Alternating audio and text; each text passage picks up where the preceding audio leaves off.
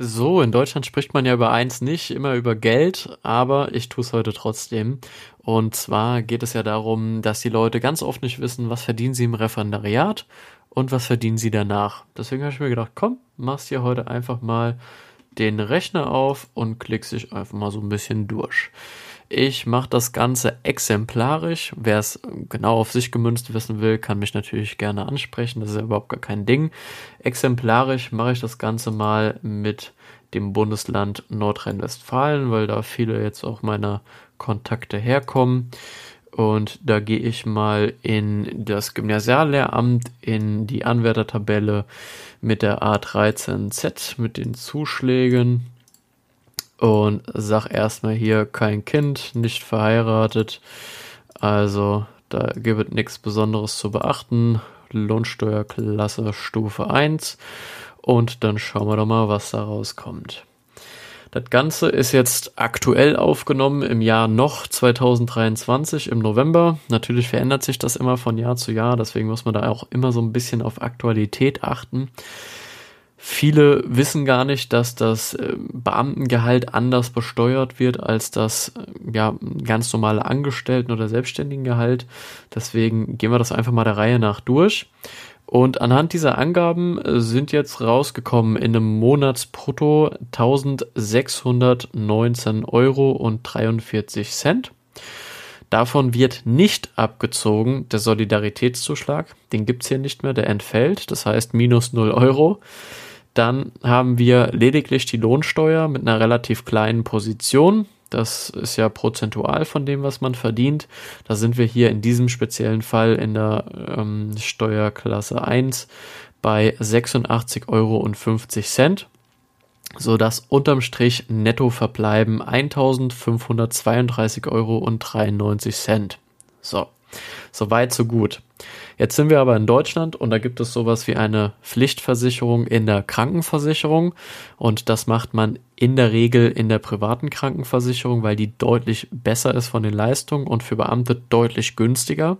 Würdest du jetzt in der gesetzlichen bleiben, ja, einfach mal fiktiv gesprochen, dann müsstest du hier noch ungefähr 270 bis 280 Euro von deinem Gehalt abdrücken für die gesetzliche Krankenkasse, weil du zu 100 Prozent dort freiwillig versichert wärst. Die schlauere Alternative ist die private Krankenversicherung. Hier zahlt man im Schnitt, ich sag jetzt mal in einem sehr, sehr guten Tarif, um die 100 Euro. In der Regel sogar etwas günstiger. Da bist du mit 80 Euro meistens auch schon sehr gut bedient. Kommt natürlich auf die äh, individuelle Situation drauf an. Aber sagen wir einfach mal, wir runden großzügig auf 100 Euro. Das heißt, unterm Strich bleiben dir in diesem Beispiel 1432,93 Euro übrig. Ja, das ist im Vergleich zu einem Angestellten, da wären es nur roundabout ja, 1000 Euro, 1100 Euro, die übrig bleiben würden.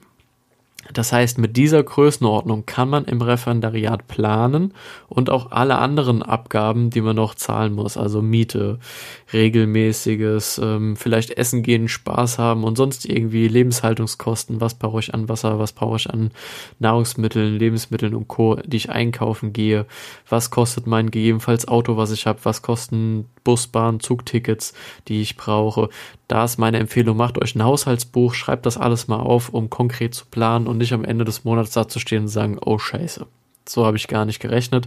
Deswegen macht euch mal wenigstens einmal den Aufwand, um so ein Gefühl dafür zu bekommen, was habe ich und was gebe ich denn aus. Idealerweise macht man sowas auch ein bisschen länger, dass man ein besseres Gefühl dafür bekommt, was äh, bleibt am Ende des Tages übrig. Wie viel kann ich vielleicht auch weglegen, dass ich nicht immer ähm, null auf null rauskomme.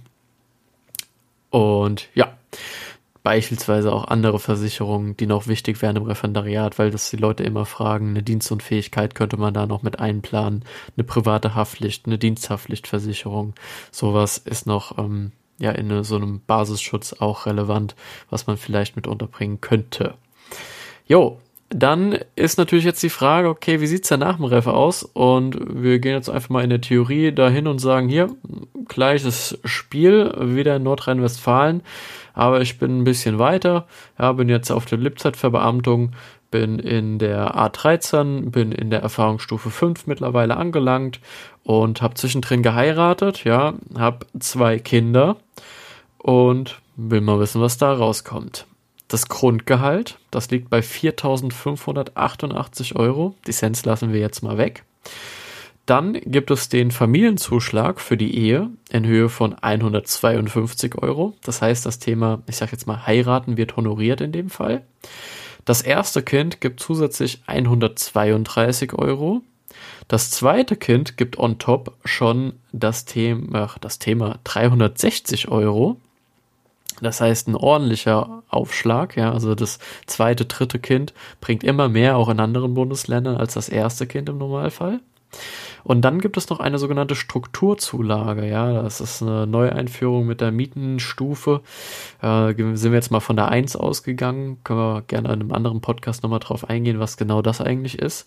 Nochmal eine Strukturzulage von 103,20 Euro, sodass ich in Summe bei einem Bruttowert lande von 5.337 Euro. Ja. Erstmal ziemlich knackig ne, wenn man das auch mal mit anderen Berufen vergleicht. Ähm, dann wäre jetzt die Frage, was wird denn davon abgezogen? Ja, auch hier, Solidaritätszuschlag entfällt komplett. Es gibt keinen Solidaritätszuschlag, den man zahlen muss. Ich bin jetzt hier in dem Szenario von der Steuerklasse 3 dann ausgegangen, sodass in Summe auch eine vergünstigte Lohnsteuertabelle, ne, im Vergleich zum Angestellten zahlt man auch weniger Lohnsteuer tatsächlich. Ähm, 778 Euro ja, werden abgezogen, sodass unterm Strich netto verbleiben 4.558 Euro. Und von diesen 4.558 Euro muss man natürlich wie davor auch die Krankenversicherung zahlen. Nur dass wenn man jetzt in der privaten Krankenversicherung geblieben ist, ja, oder dass sich dafür entschieden hat, dass man dann nicht mehr im Ausbildungstarif ist, ja, das sind Sonderkonditionen für Anwärter, ähm, dass man einen Normaltarif zahlt, also das, was die normale private Krankenversicherung auch eigentlich wirklich kosten würde. Ja. Ähm, da bist du so im Schnitt, kommt natürlich auf den Tarif drauf an. Ne? Es kann sein 250 Euro bis 350 Euro. Es kann in Ausnahmefällen aber auch mal 400 Euro sein. Also irgendwo, ich sage jetzt mal goldene Mitte, 300 Euro sagen wir oder 350 Euro kann man da nochmal ähm, abziehen. Dann ist man aber immer noch bei 4200 Euro ungefähr, die übrig bleiben, die man zur freien Verfügung hat für auch wieder vor Lebenshaltungskosten, Miete, Auto und so weiter und so fort. Und auch da sollte man sich natürlich einfach eine kleine Übersicht machen, was kriege ich jeden Monat aufs Konto drauf und wofür geht's weg, na, um da einfach das Gefühl für zu bekommen. Und das einfach mal eine ja, Gegenüberstellung zu dem Referendariat und auch eine deutliche Besserstellung. Für alle, die auch immer noch mal so ein bisschen Kritiker sind von der privaten Krankenversicherung und sagen, ja, was ist denn da in der gesetzlichen Krankenkasse? Es ist relativ einfach ihr müsstet in der gesetzlichen Krankenkasse auch hier zu 100% freiwillig versichert sein im Normalfall, was dann tatsächlich schon in die Richtung Höchstbeitragssätze geht. Das heißt, da ist man je nach Gehalt hier bei 7, 8, 900 Euro mit am Start, was man für die gesetzliche zahlt, weil das ja prozentual vom gesamten Gehalt abgezogen wird. Und deswegen absolut keine Alternative, wenn man aufgrund der Verbeamtung in die private Krankenversicherung gehen kann. Jo, ich hoffe, das war ein etwas ausführlicherer Einblick. Wer es natürlich ganz genau wissen will und sagt, okay, ja, Nordrhein-Westfalen, A13, E5 mit Kindern und Co. interessiert mich nicht. Ich will das auf mich gemünzt wissen. Ja, ich will planen. Dann sprecht mich einfach an und dann mache ich das gerne mit meinem Team. Und wir gucken da auch gerne mal gemeinsam die finanzielle Situation an.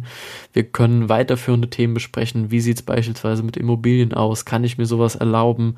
Alleine mit Partner und Co. Wie sieht so eine Finanzierung aus?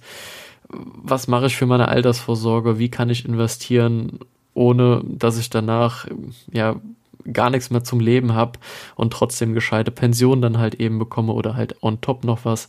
Alles das ist ja unsere, unsere Hausaufgabe. Also wer da mal mit uns sprechen will und einfach das mal au Detail durchplanen will, was da noch so geht im Einzelfall, dann können wir das gerne machen. Also da meldet euch einfach. In diesem Sinne wünsche ich euch einen ja, schönen Tag, schönes Wochenende oder wann auch immer du das hörst. Bis zum nächsten Mal. Ciao, ciao.